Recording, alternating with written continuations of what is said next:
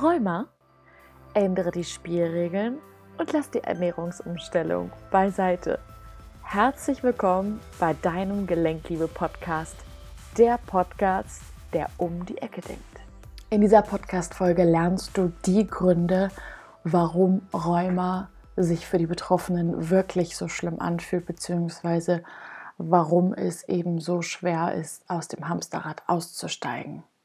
Schön, dass du wieder dabei bist bei dieser, ich denke, schon interessanten Podcast-Folge. Denn ich habe die Erfahrung gemacht, dass schon sehr, sehr viele, die diesen Podcast hören, bereits so auf ihrer kleinen Entdeckungsreise sind, wie sie sich mit den Symptomen besser arrangieren können, wie sie ihre Symptome reduzieren können. Ähm, ja, schauen nach links und rechts und das ist auf jeden Fall sehr, sehr lobenswert. Allerdings gibt es da ein paar harte Grenzen, so nenne ich sie jetzt mal, die die Eigentherapie von Rheuma ziemlich schwer machen, ziemlich behindern.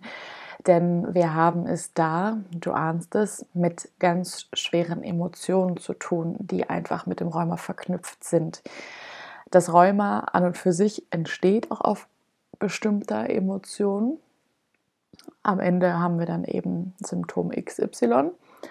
Aber das Ganze wäre halb so schlimm, wenn wir aufgrund dieses körperlichen Symptoms nicht noch weitere Emotionen entwickeln würden, die das Ganze letztendlich so vorantreiben, dass es dann wirklich auch chronisch bleibt, dass es unter Umständen schlimmer wird und dass wir auch generell so den Glauben an das Ganze verlieren, ja, den Kopf in den Sand stecken, zu denken, ja, ich will aufgeben und vielleicht ist es hier wirklich nicht mein Weg und so weiter und so fort. Und das passiert in der Regel dann, wenn man auf dem Weg, um gesund zu werden, erstmal ein paar gute Erfolge hatte, aber dann irgendwann vielleicht doch nochmal zurückschwenkt oder noch viel weiter zurückschwenkt, als man gedacht hat zurückschwenken zu können. Das ist ja natürlich ganz normal, die Dualität des Lebens. Aber wenn man erstmal selber in der Situation drin steckt, dann steckt man auch emotional in Konditionierung, die dann einfach eine gewisse Panik auslösen. Eine gewisse Panik, die sich auch nochmal untergliedern lässt in ganz verschiedene andere Emotionen, und zwar die Angst davor, dass sich jetzt was verformen könnte. Gerade junge Menschen, die hier zuhören, und es hören ganz, ganz viele junge Menschen zu, die wollen natürlich auch nicht, dass in jungen Jahren ihr Körper schon verformt. Ähm, natürlich ist es so, Gesetz der Anziehungskraft, das, wovor wir am meisten Angst haben, selbsterfüllte Prophezeiung, und wenn diese Angst aufrechterhalten bleibt, dann ist natürlich die Wahrscheinlichkeit schon ziemlich hoch, dass es auch eintritt. Natürlich jetzt nicht sofort, aber je länger dieser Gedankengang da ist, und an dieser Stelle sei auch nochmal erwähnt, dass wir zu 95 Prozent aus dem Unterbewusstsein handeln. Und auch selbst wenn wir zu uns sagen, nein, nein, ich möchte diesen Gedanken jetzt gerade nicht denken und dann immer wieder zur Seite schieben, er ist da, er ist Teil von uns. Und es ist super, super wichtig, den eben nicht an die Seite zu schieben, den auch wirklich da zu lassen, den wirklich auch zu akzeptieren, dass der da sein darf in dem Moment, weil je mehr wir ihn verdrängen, ähm, umso mehr gehen wir einfach in die Richtung, die wir nicht wollen. Dann entstehen natürlich noch Ängste, dass ja, man auf die Hilfe anderer angewiesen ist. Dann überlegt man sich, okay, wer könnte mir denn helfen, wenn ich denn vielleicht im Rollstuhl sitzen würde oder was weiß ich, ja, mir die Haare nicht kämmen kann, ähm, so ganz kleine Dinge. Und dann kommt da auch schon die nächste Angst hervor, dass man denkt, ich möchte aber nicht abhängig von anderen Menschen sein. Und wer hilft mir überhaupt? Eigentlich niemand? Oder ob die Person dann vielleicht immer noch an meiner Seite wären, wenn es mir denn so schlimm gehen würde. Ja, das sind so, so Gedankenkreise, die dann, auch ganz oft eben bei Rheumatikern entstehen. Und ähm, natürlich auch diese Angst, immer weniger dazuzugehören, weil man ist ja beeinträchtigt. Und man möchte ja irgendwie auch, das ist ja, wir sind ja soziale Wesen, man möchte irgendwie dazugehören, man möchte ein Teil von allem sein. Und mit so einer Erkrankung ist man es auf den ersten Blick nicht. Ja, und das ist natürlich auch wieder, da kommen auch wieder diese Angst vor Verlassenwerden, diese Angst vor Verlassenwerden, die kommt dann wieder hoch. Es ähm, entsteht ganz viel Traurigkeit an dieser Stelle. Ja, manchmal weiß man im ersten Moment nicht, woher kommt diese ganze Traurigkeit, wieso bin ich so sentimental, warum bin ich so emotional. Ähm, ja, aber das ist natürlich wirklich, ähm, das sind die Hintergründe hinter dieser Emotion.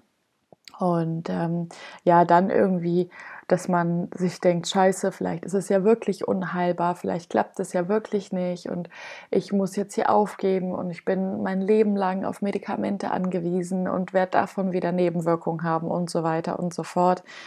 Und gleichzeitig gepaart damit ist auch noch diese extreme Wut, dieser dieser Kampf ja äh, gegen den eigenen Körper. Warum funktioniert das denn jetzt nicht? Ich mache doch jetzt schon alles zu 100 Prozent und warum ausgerechnet ich und warum ausgerechnet jetzt? Und das kann doch nicht sein. Ich will doch eigentlich lieber dieses und jenes machen. Ich wollte mich doch jetzt heute mit meiner Freundin treffen und jetzt komme ich noch nicht mal bis zur Toilette. Und das Ganze kann sogar dann bis zu einer Depression führen. Und das sind natürlich Sachen, das sind richtig, richtig starke Emotionen. Und deswegen sage ich immer, Obacht, wenn du versuchst, das selber zu behandeln bei dir. Es ist natürlich nicht unmöglich, aber es bedarf schon ja eine gewissen Stabilität, diese Emotionen alleine auch zu lösen. Das sind wirklich auch ganz traumatische Hintergründe, die auch zu diesen Emotionen geführt haben und die sich natürlich auch bei jedem weiteren Schub oder wenn der Schub nicht aufhört, ähm, weiter verfestigen und dadurch natürlich noch mehr Emotionen, noch mehr Schub und so weiter anziehen. Das ist ja immer so ein ewiger Kreislauf. Das heißt, an dieser Stelle ist es super, super wichtig, meiner Meinung und Erfahrung nach dir da professionelle Hilfe zu suchen. Man muss nicht alles alleine machen können. Das ist auch wieder so ein Ding von Rheumatikern. Um Hilfe bitten ist oft nicht für sie drin, weil sie sich den Wert nicht geben für sich selber. Und ja, letztendlich ist man in so einem Kreis dann drin, der sich immer weiter dreht, immer weiter dreht. Und irgendwann ist man dann an dem Punkt, entweder man gibt dann total auf ist dann total depressiv. Oder man braucht vielleicht auch erst diesen Tiefpunkt, um dann zu sagen, okay, jetzt reicht's mir, jetzt habe ich die Schnauze voll und jetzt möchte ich wirklich etwas ändern. Aber meiner Meinung nach ist das Leben viel zu kurz. Wir wissen ja nicht mal, ob wir morgen erleben. Das wissen wir ja gar nicht. Und wieso leben wir dann so, als hätten wir noch ein zweites Leben im Kofferraum. Und wieso warten wir immer auf irgendeinen perfekten Moment? Es gibt keinen perfekten Moment außer jetzt. Wenn du gerade zuhörst und vielleicht auch gerade aktuell in so einer Lage drin bist mit einem sehr, sehr starken Schub gepaart mit sehr krassen Emotionen, die letztendlich, also das ist letztendlich das Schlimme an dem Schub, diese Emotionen.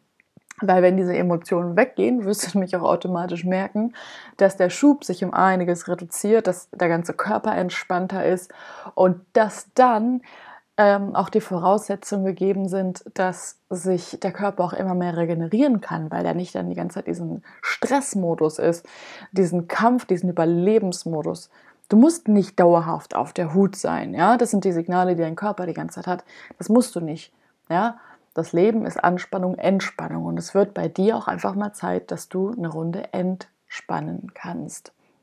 Und wenn du gerade unter einem akuten Rheumaschub äh, leidest, ja, wenn das gerade bei dir der Fall ist, wenn du gerade zuhörst, ich habe jetzt seit ganz, ganz kurzem eine Notfallsprechstunde eingerichtet. Das ist eine einmalige Einheit mit mir, 90 Minuten, wo wir genau an diesen Sachen arbeiten, wo wir dich einfach wieder in ein emotionales Gleichgewicht bringen und du, wie eben schon beschrieben, auch merkst, dass du körperlich auch wieder durchatmen kannst, dass sich der Schub dadurch eben auch reduziert.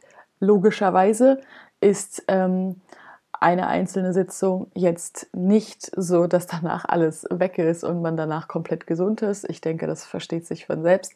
Aber es hilft auf jeden Fall in so einer schwierigen Lage, sich wieder besser zu fühlen, ohne halt eben dann zu den bewährten alten Mitteln zu greifen, zu denen man einfach nicht mehr greifen möchte, die äh, einen zusätzlich auch noch mal mehr in eine emotionale Unstabilität ähm, bringen. Das kannst du ab sofort auf meiner Website buchen.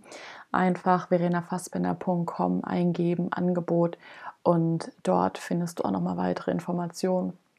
Kannst mich natürlich aber auch gerne einfach anschreiben unter hallo@verenafassbender.com oder du vereinbarst mit mir einfach ein unverbindliches Vorgespräch. Wie auch immer das für dich sich stimmig anfühlt. Ich wünsche dir erstmal einen wunderschönen Sonntag und ähm, ja, schön, dass es dich gibt. Und denk daran, nichts von dem, was ich sage, ist wahr, bis es dich berührt.